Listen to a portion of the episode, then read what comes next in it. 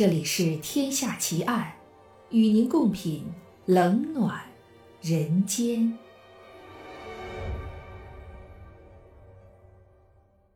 各位听友，大家好，您现在收听到的是《天下奇案》，我是暗夜无言。今天为您带来的案件是酒鬼蔷薇圣斗奇案。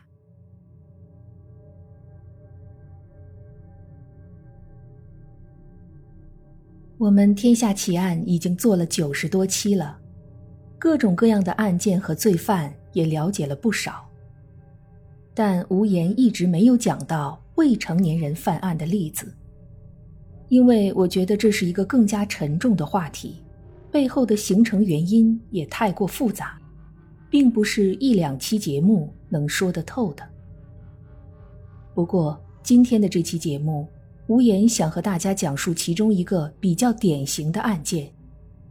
凶犯是一个年仅十四岁的少年，他用残忍的手段、嚣张的态度犯下了系列凶案。但这并不是本案最可怕的地方。最令人觉得寒毛倒竖的是，凶手仅仅经过几年的少年感化院的生活，就彻底重获自由，回归社会。而事实证明，这位凶手并没有得到所谓的感化，那些被他杀死和伤害的人，也并没有得到公正的对待。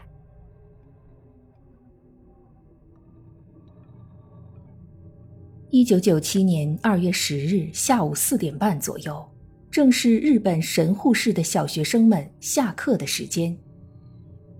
大街上三三两两穿着校服的学生们。一边与同伴交谈着，一边向家的方向走去。这完全是和每天一样的正常的放学场景，没有人会觉得这一天与众不同。但是对于两个小学女生来说，这却是她们人生中的一场噩梦。她们两个正手挽着手，迈着轻快的脚步向前走着。忽然听到身后传来一阵急促的脚步声，完全没反应过来的两个女孩正要下意识的回头去看，却紧接着听到一阵风声从耳边掠过。那是一柄忽然挥舞过来的巨大的橡胶锤子，下一秒钟，锤子就狠狠地砸在了其中一个女孩的头上，女孩都没来得及发出声音，就扑通一下。倒在了地上。另外一个女孩完全吓懵了，但随后她也遭到了锤子的猛烈攻击。在她失去意识之前，她只记得身后的那个拿着锤子的人也和她一样，背着学生用的书包，穿着日本中学男生那种典型的西装式校服。两个女孩，一个身受重伤陷入昏迷，一个轻伤但受到了不小的惊吓。惊魂未定的女孩和自己的父亲说了自己看到的凶手的穿着和书包。女孩的父亲断定凶手应该是案发附近中学的学生。于是，愤怒而心疼的父亲带着自己的女儿来到案发现场附近的一所中学。要求学校提供所有学生的照片来让女儿辨认。假如这位父亲的要求当时能够得到校方的许可，也许之后的凶案就不会发生。但校方拒绝了，理由是所有的学生都是未成年人，应该保护他们的合法权益。校方保护学生权益的行为是无可厚非的，但在那个罪犯眼里，这却成了对他罪行的包庇和鼓励。一个多月后的一九九七年三月十六日，中午十二点多，几个小女孩吃过了午饭后，聚在神户市的一个公园里一起玩耍，其中就有正上小学四年级的山下采花。没过一会儿，山下采花看到一个比他大不了几岁的哥哥走了过来，问他附近有没有洗手间。对于十岁的小学生山下采花来说，这附近他最熟悉的莫过于自己的学校了。于是，好心的他便领着这位哥哥向小学的厕所走去。一路上，山下采花蹦蹦跳跳的走在前面带路。他能感觉到那位哥哥一直在身后跟着自己。到了地方之后，山下采花还用手指着不远处的厕所说：“就是那里了。”这时，他听到身后的哥哥开口说话了：“那么，把脸转过来吧，我要谢谢你。”天真的山下采花真的把脸转了过去。但是，他却看到一柄巨大的锤子向着他的头猛地砸了过来。这是他人生中看到的最后一个画面。此后，山下采花就陷入了深度昏迷，在十一天之后，死在了医院里。这一次，仍然有人看到了凶手的样子。虽然午休时间的校园里人迹稀少，但十二点半多的时候，在距离案发现场不到两百米的地方，一个小女孩看到了作案后仓皇逃离现场的凶手。凶手凶相毕露，他拿出随身带着的小刀刺向女孩的腹部，女孩因此住了两个星期的医院。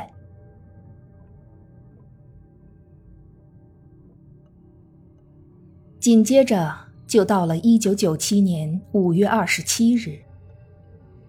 这一天对于神户市一间中学的一位校工来说，无疑是一生中最难忘的日子。很多年以后，他还会在睡梦中被惊醒，冒出一身的冷汗。那天早晨，他和往常一样走路去上班。当他快要走到学校门口的时候，忽然发现空无一人的校门口，好像放着什么东西，隐约看上去好像是某种面具。就在他打算走近一点仔细看看的时候，他不由自主地发出了一声尖叫，紧接着倒退两步，瘫坐在了地上。他看清楚了，那放在校门口地上的根本不是什么面具。而是一个被割下来的人的头颅。那个头颅的闭着的双眼眼皮上，被用刀子划了两个叉。两个嘴角被割开，一直到耳朵，看上去就像日本民间传说中的鬼怪裂口女，阴森、恐怖而残忍。接到报案的警方立刻赶到了现场，他们在头颅被割开的嘴里发现了一封凶手留下的信。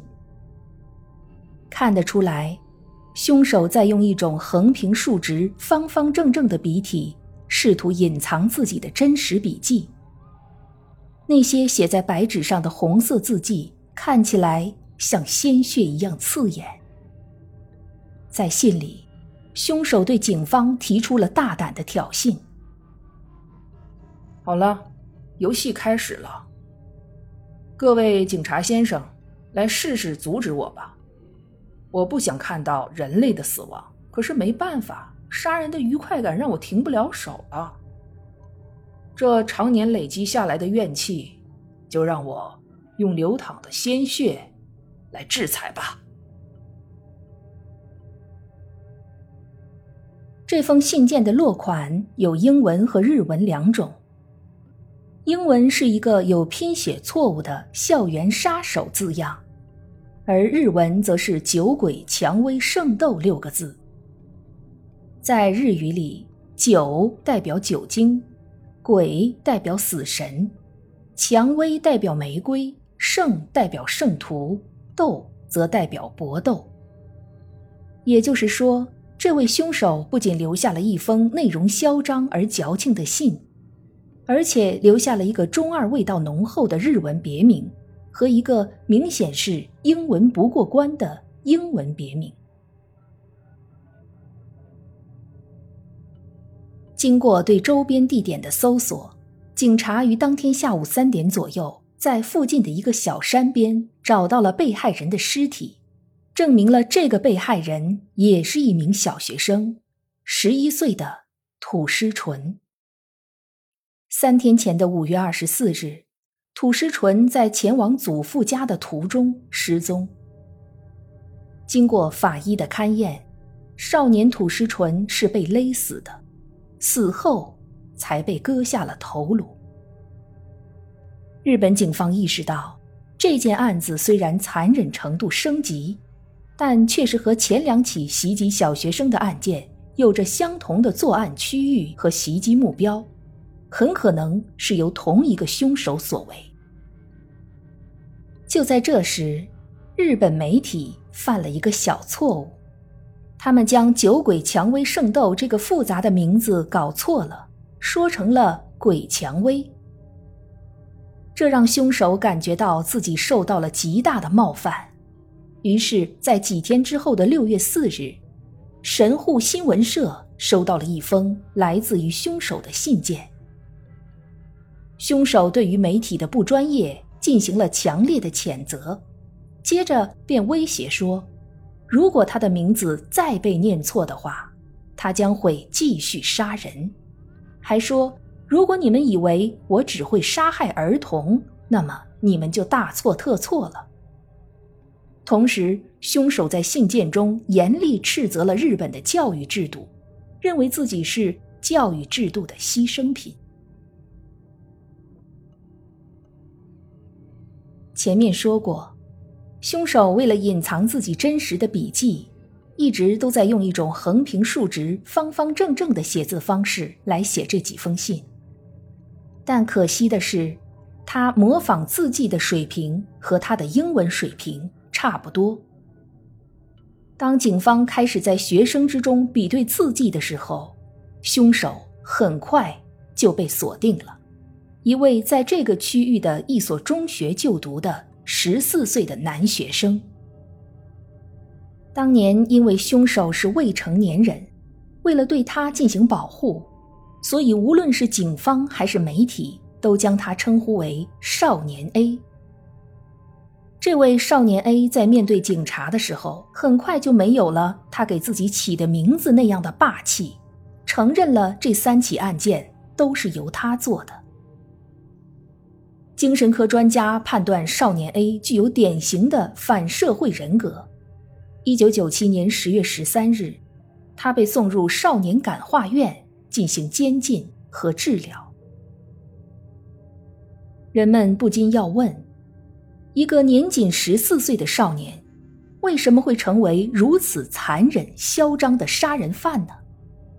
他真的是像他自己在信里写的那样？是因为日本的教育制度才变成这样的吗？而他的父母在面对自己成为杀人犯的儿子的时候，会是什么样的反应呢？在无言搜集资料、了解这桩案件的时候，忍不住要用一个词来形容自己，那就是太年轻、太简单。这个案件的后续走向。完全出乎正常人的意料。警方在少年 A 的房间里搜出了大量的成人漫画、成人杂志和成人影片。日本的媒体和专家纷纷谴责这些成人出版物对未成年人造成的不良影响。而少年 A 的信件更是被一再的登在各大报纸杂志上。媒体同时也在谴责日本的教育制度，认为它过于严苛。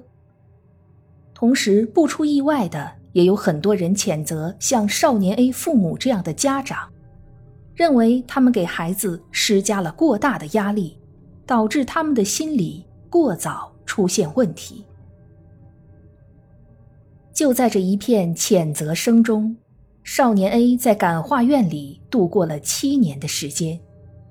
二零零四年，曾经杀害过两个孩子、重伤三个孩子的少年 A 回归社会，重获自由。有人感叹：如此重罪，却只要付出七年感化院生活的代价，这样的判决是否过于草率呢？但这还远不是事情的全部。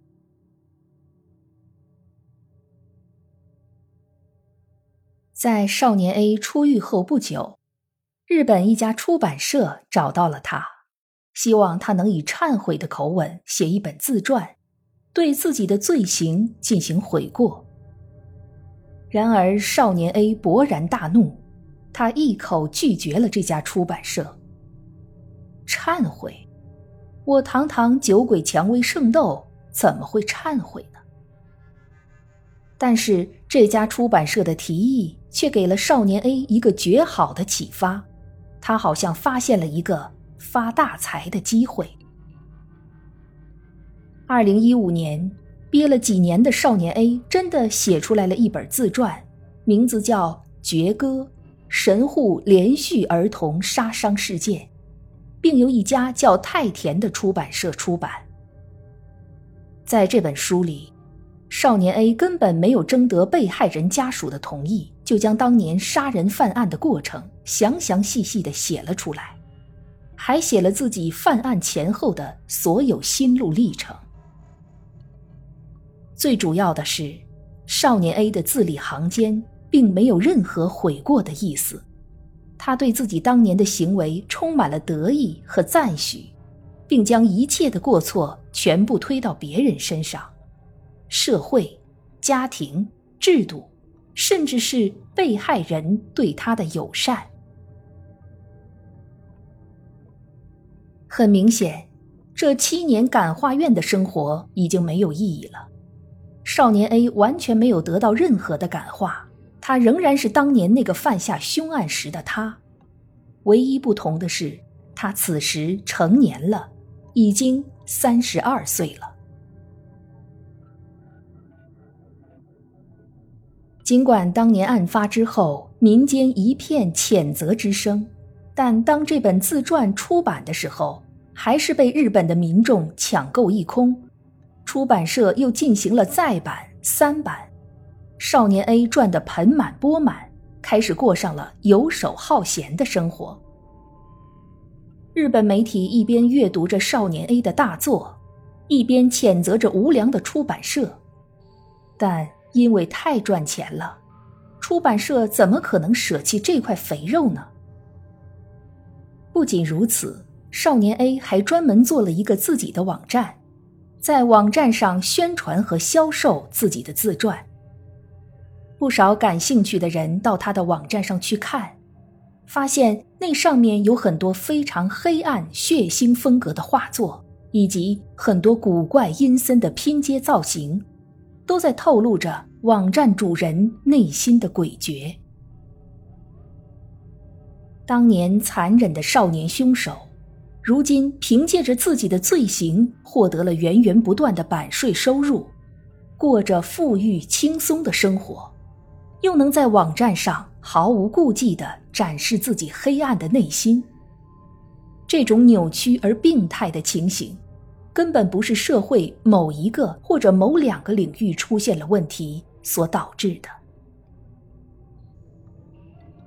日本有的媒体对少年 A 非常不满，他们通过一些手段挖掘出了少年 A 的真实姓名——东真一郎。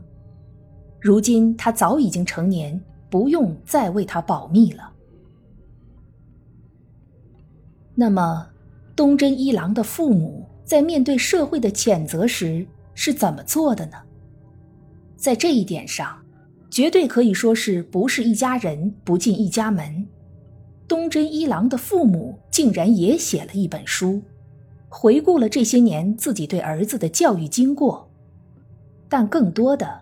却是因为儿子给他们惹了这些麻烦而感觉后悔生了他，他们无法面对邻居异样的目光和背后的议论，所以只好匆匆离婚，离开神户市，到别的地方重新开始生活。这也就不难理解这一对父母为什么会教育出东真一郎这样的儿子了。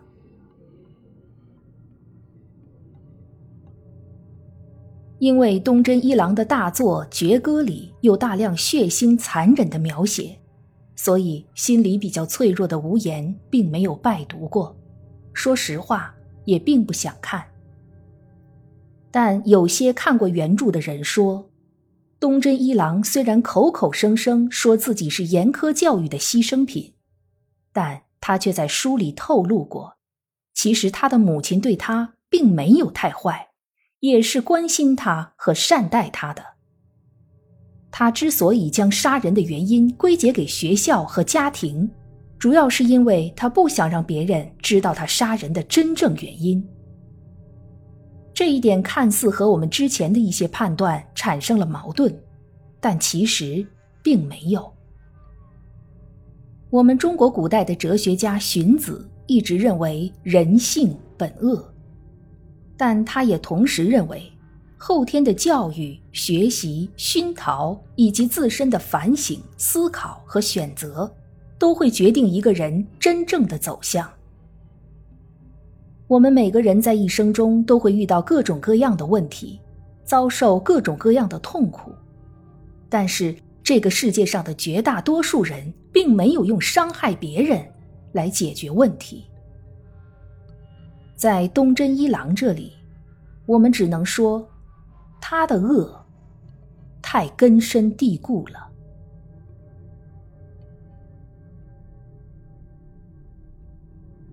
这一集的节目到这儿就结束了。